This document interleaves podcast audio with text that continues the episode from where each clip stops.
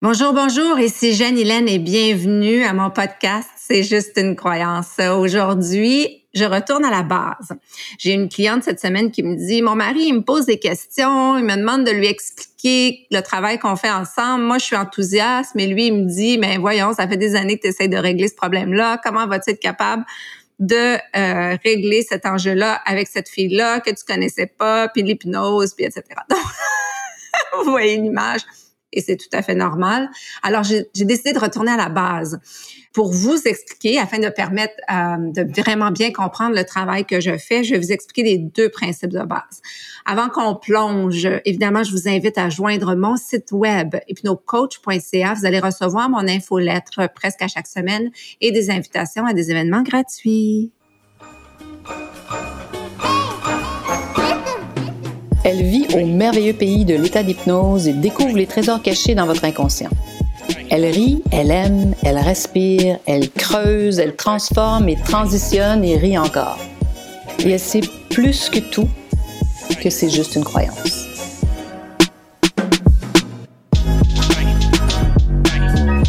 La séquence. En fait, la séquence, c'est simple.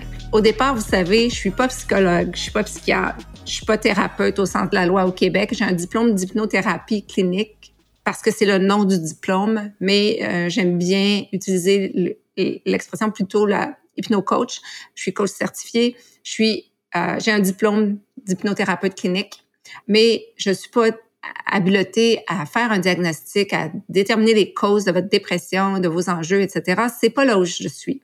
C'est pas ce que je fais. Et très souvent, mes clients travaillent avec un thérapeute agréé comme un, psychologue, un psychiatre ou un autre thérapeute. J'en réfère également. Et euh, c'est toujours fascinant. En fait, ça, ça, donne vraiment des bons résultats. Mais c'est pas vraiment là où je veux aller aujourd'hui, mais je voulais juste le, le recadrer euh, parce que c'est important. L'idée, moi, je travaille avec le modèle suivant. Les croyances amènent une émotion, L'émotion amène une action, l'action amène les circonstances de vie. Je recommence. Les croyances amènent une émotion qui amène une action et qui amène une circonstance de vie. Si j'ai la croyance que je suis pas assez, que les choses sont pas disponibles pour moi, que je suis incapable de connecter, je suis trop différent. Ça m'amène dans une émotion, une émotion de colère, de tristesse. Chacun a sa propre émotion. Il n'y a pas. C'est là où souvent on fait l'erreur. On pense que une croyance amène automatiquement un type d'émotion. Chaque personne est différente. Donc, j'ai la croyance que euh, on va se moquer de moi, que je suis pas assez, que je suis pas à la hauteur. Chez moi, ça amène de la colère. Chez une autre personne, ça amène de la tristesse. Donc, ça amène une émotion. L'émotion amène à une action. Je me retire, je, je, je, je, je m'enferme chez moi, euh, peu importe. Et ça amène mes circonstances de vie. Évidemment, je suis isolée, puis euh, j'ai moins d'activités, etc. Donc, je vous donne l'exemple de cette personne qui euh, avait un enjeu à parler en public et elle doit faire beaucoup de présentations à son travail. Elle en avait assez. Elle dormait pas des nuits et des semaines à, juste à l'approche de savoir qu'elle allait faire une présentation.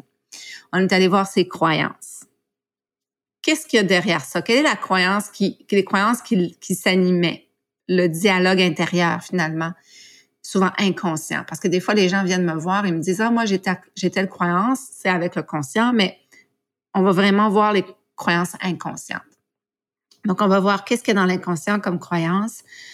Et là, la personne voit à quel point cette croyance, elle est fausse. Elle a été vraie à un certain moment de, la vie, mais maintenant, elle est fausse. Et elle décide ensuite avec quoi et par quoi elle veut changer cette croyance-là. Donc, dans le cas de cette cliente, il y avait cette idée de je vais être rejetée, je vais être seule, euh, je suis pas à la hauteur, etc. Donc, on a évidemment changé ça par je suis à la hauteur. Euh, les gens aiment entendre ce que j'ai à dire. Puis l'idée, c'est toi, tu veux quoi? Elle, elle me dit, ben moi, je veux que les gens sachent que je suis leur allié, que je suis là pour les aider, pour les supporter, et non pas pour euh, leur faire des red tape, leur, leur faire des, des blocages. C'est ce que je veux qu'ils comprennent. Donc, on est allé dans la programmation, dans cet enjeu-là, en plus de tous les autres euh, programmations classiques de parler en public. Donc, c'est jamais du tout cuit. Ça dépend vraiment de la personne. Mais c'est toujours la même séquence. L'idée, c'est à un moment donné de notre vie, pour des raisons très valables, on a ancré une croyance. Cette croyance-là nous amène des émotions. Ces émotions-là nous poussent à agir d'une certaine façon. Puis comme on agit d'une certaine façon, évidemment, ben ça, ça, ça dicte nos circonstances de vie. En fait, c'est drôle, cette cliente-là, tellement que sa patronne m'a appelé, son ancienne patronne m'a appelé, me dit, j'en reviens pas à quel point elle a changé. Je veux la même chose. c'est vraiment drôle parce que euh, ça m'a fait penser au film When Harry Met Sally, quand, quand Harry rencontre Sally, où est-ce qu'ils sont au restaurant, vous savez la scène, puis elle lui dit ah moi aussi je veux manger ce que l'autre mange, euh, parce que sa voisine avait euh, faim, un orgasme, enfin. Donc l'idée c'est que les changements sont tangibles. Quand on change les croyances, on change l'émotion, on change l'action, on change les circonstances de vie. Évidemment, quand on est enthousiaste aussi au sujet du travail qu'on va faire, ça aide. Si on dit euh, je suis tellement contente, j'ai embauché cette fille-là, on va faire le travail ensemble, on va aller voir mes croyances, puis on va reprogrammer des nouvelles croyances. Je comprends comment ça fonctionne. Les ça amène euh, un coefficient de succès que si on est euh, très défaitiste et qu'on dit en tout cas bon j'ai embauché cette fille là on verra ce que ça fait peut-être que ça marchera pas je sais pas etc mais c'est sûr que comme dit toujours Joe Dispenza l'idée que ça va être euh, positif euh, que l'issue va être positive évidemment ça nous programme à des meilleurs résultats ça c'est la base c'est le modèle je le redis l'émotion amène la croyance amène une émotion, l'émotion amène une action, l'action amène nos circonstances de vie. Ça, c'est la base. C'est le travail qu'on fait in and out. Et puis, à chaque étape, c'est vraiment vous qui décidez. On va voir une croyance. Une fois qu'on la voit, on peut plus ne pas la croire. C'est-à-dire, une fois qu'on voit que la croyance est fausse, on peut plus croire qu'elle est vraie. Qu'on ait à intégrer que parce qu'on est plus en chair, on n'aura jamais de conjoint. Quand on se rend compte que c'est pas vrai, que c'est faux, ben, on peut plus croire que c'est vrai. C'est comme le Père Noël. Une fois qu'on n'y croit plus, on peut plus y croire à nouveau. Donc là, on remplace cette croyance-là par une autre croyance. La deuxième, le deuxième facteur qui est important dans le travail que je fais, c'est de quelle manière on change. On change de trois façons. La première, c'est de façon spontanée, directe. Quand j'étais en séance avec Claude, je suis entrée dans la séance complètement euh, comme, comme, une, comme une girouette émotive euh, au niveau du sentiment d'abandon, la peur de l'abandon, à quel point ça m'amenait dans des, dans des états émotifs vraiment euh, difficiles. Je suis sortie de la séance, c'était fini. Je savais. C'était parti, je le savais. J'étais différente, je le savais.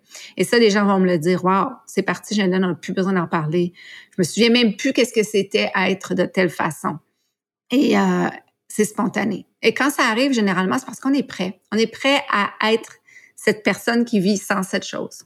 Euh, des fois, les gens autour de nous sont pas encore prêts à ça. Euh, quand on met des nouvelles limites, quand on s'exprime, euh, quand on prend notre place, quand on dit non, et que les gens sont habitués à ce qu'on dise toujours oui, c'est évident que pour les gens autour de nous, ils sont pas toujours prêts à ce changement-là, mais nous, on était prêts. Puis le changement est arrivé comme ça, spontané. C'est, ça arrive. Et euh, à chaque fois, les gens sont comme wow. Ça, ça a fondamentalement changé ma vie. J'ai des gens même que je revois plus. Euh, ça sens qu'ils viennent faire une séance puis ils me disent wow, c'est exactement ce que je voulais, ce que j'avais besoin maintenant. Euh, j'ai assez de changements dans ma vie, je continue ma vie. Euh, tout est beau. Ça arrive. Ensuite, il y a les changements rétroactifs. C'est les plus euh, c'est ça, c'est ça, avec lequel souvent les clients ont plus d'enjeux parce que sur le moment, il y a rien qui se passe. La personne a l'impression qu'il y a rien qui a changé. Puis un jour, elle se rend compte qu'elle est assise devant son patron puis qu'elle parle de façon totalement différente. Elle se rend compte qu'elle demande une augmentation de salaire. Elle se rend compte qu'elle dit non, qu'elle met des, limites. Elle se rend compte qu'elle se ronge plus les ongles, qu'elle dort la nuit. Puis là, je dis elle, mais il, la personne. Euh, parce que ma pratique, euh, plus que 50% d'hommes, c'est en fait ça, ça, ça c'est toujours autour, je vous dirais, de 50% hommes-femmes. Euh, la personne se rend compte que finalement, il y a eu des changements. Mais elle sait pas quand, comment c'est arrivé, mais elle sait qu'elle agit plus pareil ça veut dire que la séquence a changé. Hein? La croyance est plus la même. Elle, n'amène pas la même émotion, évidemment, puis elle n'amène pas les mêmes actions. Généralement, dans une grande majorité des cas des clients avec qui je travaille, quand on cesse de travailler ensemble, leurs actions sont différentes. Mais parfois, c'est rétroactif. Il y a des choses de base, comme se ronger les ongles, ou euh, l'alcool, ou le sucre, ou des choses comme ça, que les gens se disent, ah, il me semble que, mais là, hein, je me rends compte que ça fait un, mois que j'ai pas mangé de dessert, ou que j'ai pas bu d'alcool, mais j'ai pas fait d'effort, je sais pas trop comment c'est arrivé. C'est le changement rétroactif. Et l'autre, c'est le changement graduel. C'est celui qu'on voit le plus. C'est celui où chaque jour on monte, puis des fois on descend un petit peu. On monte, on descend un petit peu. La tendance est toujours à la hausse, mais parfois il y a quelques glissades. Et dans ces glissades, on se fait des muscles, on va chercher des outils additionnels. On est dans une espèce d'apprentissage du nouveau nous. Et je dis souvent que dans le changement graduel, il y a des outils, il y a des leçons, il y a des choses à aller chercher qui sont fondamentales est tellement fondamental que c'est un changement, un processus qui est sain pour nous. Quand j'ai des thérapeutes, des coachs comme clients, j'en ai plusieurs, souvent je leur dis, ah, tu es en train d'aller chercher beaucoup d'outils pour éventuellement aider tes clients. Parce que toi-même, tu dois faire la recherche d'outils pour gérer cette gestion graduelle du changement. Quand on devient une autre version de soi, quand on prend, quand on change nos croyances qui nous amènent à des différentes émotions, qui nous amène à des différentes actions, à des différentes circonstances de vie, nécessairement, il y a un temps d'adaptation. Donc, souvent, ce changement graduel nous amène à une meilleure adaptation de, euh, en fait, à nos nouvelles croyances. Les gens pensent qu'une fois qu'on change, tout est, euh, tout est magique, la vie est belle et puis tout est parfait. Quand on change, on doit s'adapter aussi à cette nouvelle personne qu'on est et euh, les gens autour de nous aussi. Quand on change, on doit s'adapter évidemment à qui on est et les gens autour de nous aussi s'adaptent à qui on est. Je résume. Les deux pôles les plus importants à se souvenir, le modèle au départ, c'est que nos croyances nous amènent des émotions. Les émotions nous amènent des actions, les actions, nos circonstances de vie. Quand on change la croyance, on change toute la séquence. On change de trois façons. De façon spontanée, rétroactif et graduel. Et dans tous les cas, tout est correct. Tout est bien comme ça. Il n'y a pas de performance. Le travail que je fais, on est dans l'anti-performance et c'est un des enjeux difficiles avec mes clients souvent parce que c'est des gens intelligents qui ont réussi, qui réussissent beaucoup de choses dans leur vie, qui veulent intellectualiser, comprendre ou qui ont eu des psychologues puis qui ont l'habitude d'analyser, etc. On n'est pas là. On est dans l'expérience. On fait l'expérience de changer des croyances. C'est une approche différente qui amène des nouveaux muscles et qui permet de faire euh, l'expérience du changement d'une autre, avec une autre modalité, d'une autre manière, avec une autre approche. Alors voilà. Comme vous savez, j'ai un 30 minutes gratuit si vous souhaitez discuter avec moi de vos enjeux et voir comment cette méthode peut vous aider évidemment, c'est toujours un plaisir aussi de parler des épisodes parce que des gens qui me disent Ah, j'ai écouté tel épisode, puis voilà. Donc, j'aime bien entendre votre rétroaction, ce que vous en pensez, comment ça peut vous aider aussi, ces épisodes-là. Sinon, jusqu'à la prochaine, comme vous savez, c'est juste une croyance.